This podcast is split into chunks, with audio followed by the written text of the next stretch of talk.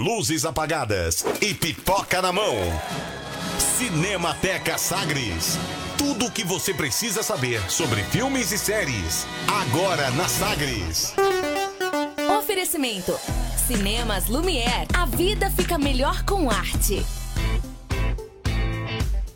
Cinemateca Sagres nesta edição de quinta-feira, dia 26 de setembro de 2019, com o João Paulo Tito, que daqui a pouco traz os destaques do cinema nesta quinta, e também com o Beto Estrada, detalhando esta edição do podcast Ouvindo Cinema. Oi Beto, tudo bem? Bom dia. Bom dia, bom dia a todo mundo. O que, que tem hoje nesta edição do Ouvindo Cinema, Beto? Então, é, seguindo o, a, a, a série que eu estou fazendo sobre o grande Ennio Morricone, tá certo? Nós estamos agora é, nessa nesse segundo podcast falando da trilogia dos dólares, uhum. né? O que, que, é a trilogia dos dólares? Primeiro é o, é o, é o primeiro encontro profissional entre Ennio Morricone e Sérgio Leone, né? É, que daí saíram várias obras de arte do cinema, né? Ou seja, por um punhado de dólares, por, um, por uns dólares a mais e Três Homens em Conflito. São os três filmes que inicia a parceria feliz desses dois. Eu costumo dizer que quando duas cabeças especiais se juntam, com certeza grandes obras vão, vão entrar na história do planeta. Por exemplo, você imagina Nino Rota sem, sem Fellini, ou Fellini sem Nino Rota, ou Steve Spielberg sem é, John Williams. Ouso dizer que não daria certo. Não daria certo. Os filmes não dariam certo. Não, é, não ficariam tão ricos como, é. como eles normalmente são, né? Então, essa parceria entre Ennio e Sérgio Leone começou, incrível, fiquei pesquisando, começou na sala de aula no primário. O, o Sérgio Leone era filho de industriais do cinema e o, o Ennio Morricone, filho de músico. Depois eles se separaram, o Sérgio Leone foi ser assistente de direção de Vittorio De Sica, um dos grandes diretores italianos, e tinha uma ideia de re, re, reescrever e reinventar o western americano de uma maneira diferente, né? E o, o, o Enio foi trabalhar na RAI, Rádio e Televisão Italiana, uhum. fazendo trilhas e fazendo é, arranjos para todo mundo, né? Mas na verdade ele queria mesmo era fazer cinema, né? E aí acabaram se encontrando e começou então essa grande parceria que segue no terceiro podcast que vem aí, né? Uhum. Que interessante. Ô Silete, como está sendo interessante, né, essa oportunidade da gente detalhar algo para que para algo que muitas vezes as pessoas não, não percebem, né? Não tá na. Não tá na, a gente ouve muito do diretor do filme e tal, mas não, muitas vezes são nomes que a gente não conhece que são fundamentais para a gente ter a memória que a gente tem de todos os filmes, né, Sileide? É, e aí o, o, o, Beto, acho que foi o Beto que falou aqui um dia, não sei se foi o Beto ou se foi o, o, João Paulo Tito, que fez uma comparação, a, que a trilha sonora tá para o filme como o quê? Você, foi, foi você? Não, Qual o papel da trilha sonora? Ah, é, o, o papel é um, é um importante, é uma importante ferramenta na narrativa cinematográfica. Pois é, sem ele. Sem ele não, fica, fica sem. perde 50%. Isso, então perde 50%. Olha só, a trilha sonora é 50% do filme, ou seja, metade do filme, e a gente. É, por isso a gente tem a memória aí de, né, de grandes trilhas. Exatamente. Mas se fala pouco disso. É. Eu acho que a contribuição que o Beto Estada está dando é exatamente para falar desses outros 50% que são o filme. O João Paulo Tito fala de 50% e o Beto agora completa com a trilha falando dos outros 50%. Exato. Olha, é, por exemplo, é, para te falar um pouquinho mais sobre isso, é, se você assistir é, Psicose, o, o, o, eu estou falando daquele em preto o e branco. filme preto e é. branco do Hitchcock. É, você tira o som para você ver. Não, eu não consigo imaginar. O que eu lembro do filme, quando fala em psicose, a primeira coisa que vem à minha memória é a música do filme que você tem que achar ela aí para nós, o, DJ. Afinal de contas, você faz dias que você não é DJ aqui no, no nosso é, filme. É sexta-feira, que... é sexta o dia de, de, de, discotecar, como diz a Paula Falcão. É, o bom é que a Celete sabe que eu tô com o dedo todo detonado aqui. E aí até o digitar e tal. Ah, não, mas aí eu, eu poderia digitar pra você. Mas deixa eu te falar, eu acho que a- o, o, o, o Psicose sem a, a trilha, sem aquela música naquela cena, naquele momento, É. é, eu acho que seriam atuações, seria de meio, como eu diria, caricatas, assim. Você não, você não- seria um negócio até meio engraçado, né? Sem a música. E com a música, a memória que me traz, e olha que eu sou de uma geração que vê filmes de terror de uma outra, de uma outra maneira. Entendi. Mas aqu- aquela cena me traz medo. Observa A minha memória para o filme Psicose é de medo, não é de um filme antigo É, que é. não me traz nenhuma reação. Não, eu tenho medo daquela cena. Pois é, mas sabe o que, que ela, ele, o que, que a maioria diz que sente? Angústia. É. Porque a música do seu Bernard Herrmann, que é um, um- foi um grande, inacreditável compositor, né? Ele dizia isso. Ele dizia não, as pessoas diziam que você tira a música, você diminui a angústia, diminui a ansiedade que o filme passa. Entendeu? Isso na minha oficina que eu vivo ministrando por aí, quando chegar essa hora, eu, eu tiro o som e mostro para pessoas e, e pergunto depois o que, que elas sentiram, né? E é unânime.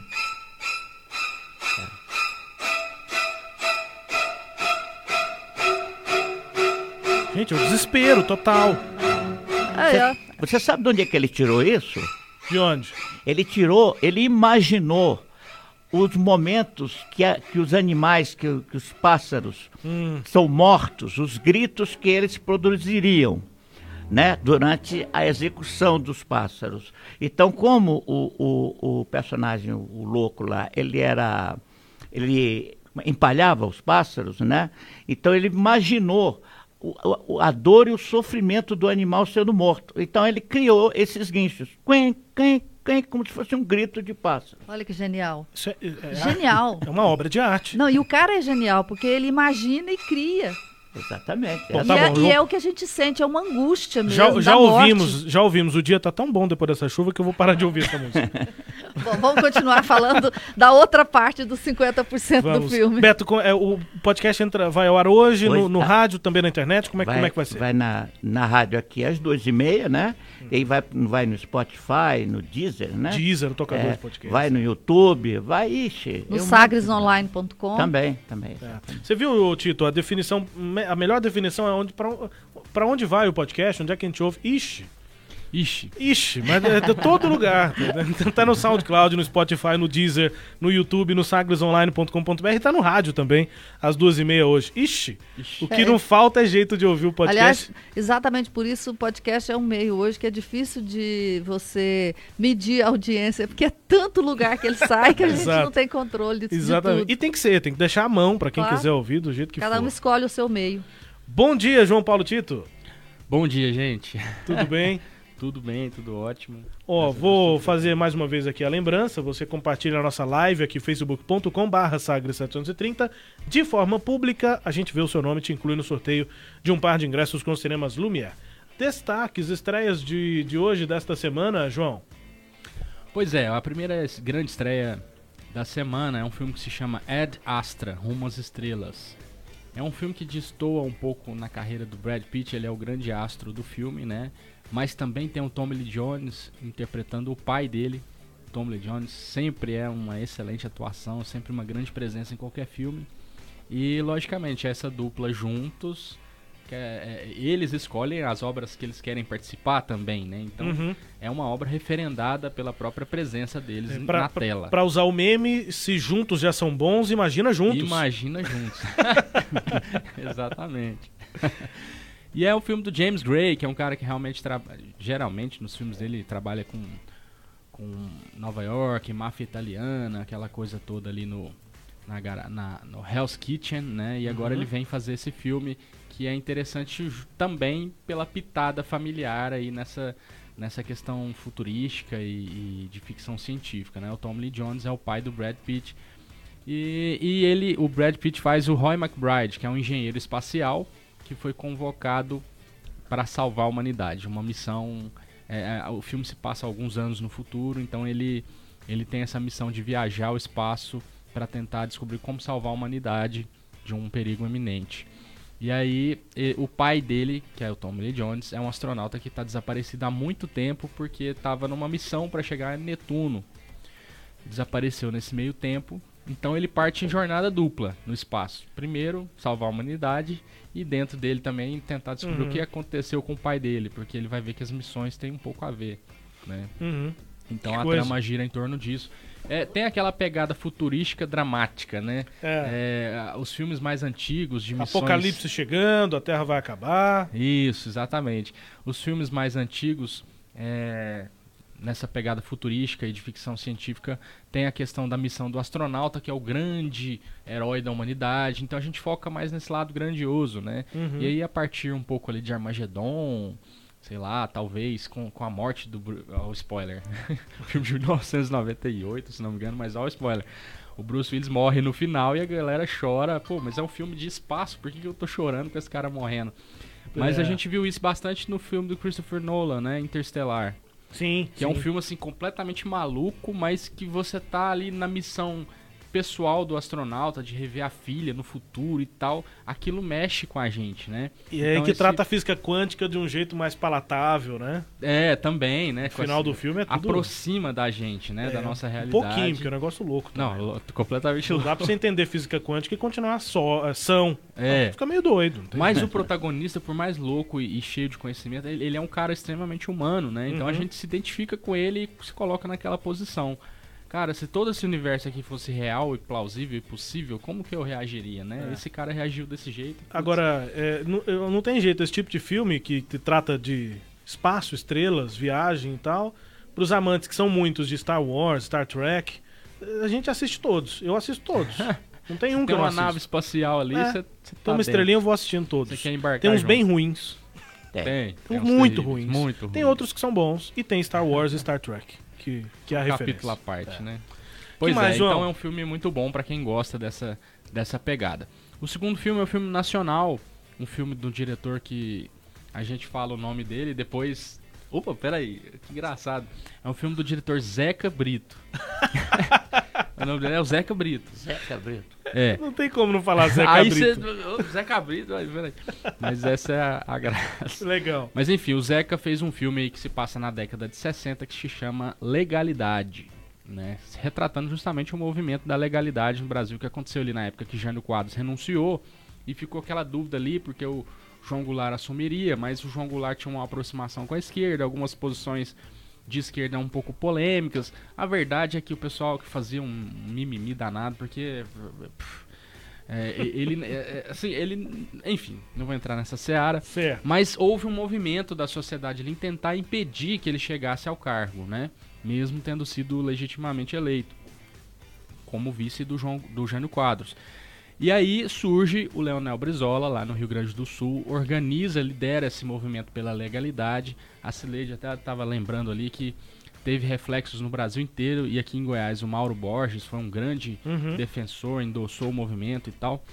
E aí a gente vai ver esse movimento na tela aí com, com o Brizola como protagonista e de fundo alguns dramas pessoais, tem ali um triângulo amoroso envolvendo a, a Cecília, que é vivida pela Cleo Pires, uma jornalista que tem um triângulo amoroso e que eles apresentam no filme como a jornalista que vai influir nos rumos da história do Brasil e tal. Acho que não chega a tanto, é meio sensacionalista você colocar isso.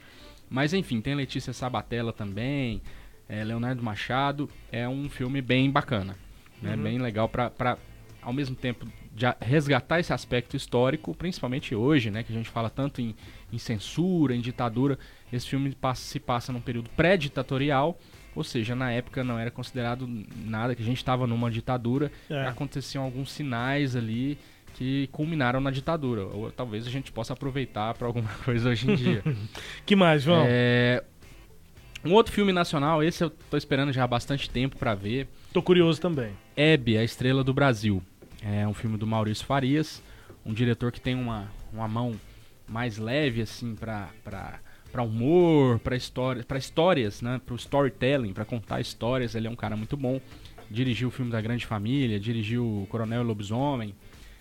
E é um filme com a Andréa Beltrão, que vai fazer o papel da Hebe e vai mostrar esse período Hebe Camargo. Hebe Camargo. e vai mostrar aí na década de 80 Não como... tem outra Hebe, Sileide. É, mas vai que as pessoas não se lembram, né? É verdade. Gente, como, como foi marcante a Hebe, né? Nossa. Demais, não só pelos. Esse que é o lado legal do filme, porque a Abby ficou marcada como uma personalidade um pouco caricata, às Uhum. vezes, né? Tal, aquele, aquele jeitinho dela, os jargões. E aqui vai mostrar o quão forte ela era pra chegar a se impor como essa persona bacaninha. Isso, é. Na intimidade, né? Mas que tinha uma força, Mas né? tinha uma força, sabe? E era uma ótima atriz, uma ótima cantora, né? Excelente. E pegou um período ali da, da censura e tudo, e enfrentou muitos obstáculos pra poder se impor, né, dessa forma. Esse eu vou pro cinema assistir, sem dúvida. Também é uma grande E recomendação. tem mais dica, mais, mais E opção. a, a, a- a atriz principal é Ela tá excelente, Tá a André. Beltrão tá Uhum. maravilhosa. É, por fim, uma dica para as crianças, né? Pra quem quiser levar a criançada, Abominável, que é uma um, faz referência ao Abominável Homem das Neves, né? O Yeti, que é essa figura. Yeti. É, é uma animação da DreamWorks, do- dos criadores de Como Treinar o Seu Dragão. Uma adolescente descobre um, um Yeti, um abominável Homem das Neves, morando no telhado dela. E aí ela assume, junto com os, os amigos dela, essa missão de levar de volta o Yeti pro, pra terra dele, que é lá no Everest. E vai enfrentar os, os vilões ali que estão querendo transformar ele numa, numa, num pet, né? Num, num animal de estimação, amestrado, né? Enfim, é um filme pra criançada curtir. Legal. Opções então aí dessa semana nesse Cinemateca Sagres. Jordana Ágata, sorteio um par de ingressos aqui com Cinemas Lumière. Então, jogo rápido aqui, João Paulo, número de 1 a 13. 11. Número 11, Flávia Simone. Flávia Simone, que está sempre conosco aqui nas lives do Facebook, no, do Manhã Sagres, ganhou um par de ingressos dos cinemas Lumière. Parabéns. Parabéns, Flávia. Tá nos acompanhando sempre aqui. Um abraço, um bom dia, boa quinta-feira e bom cinema. Depois a gente entra em contato para ela pegar aqui os ingressos. Ô, João Paulo Tito, fica assim então. Um abraço para você e até quinta que vem. Até, Rubens. Valeu, Jordana, Sileide, Grande Beto e todos os nossos ouvintes. Tchau. Você ouviu Cinemateca Sagres.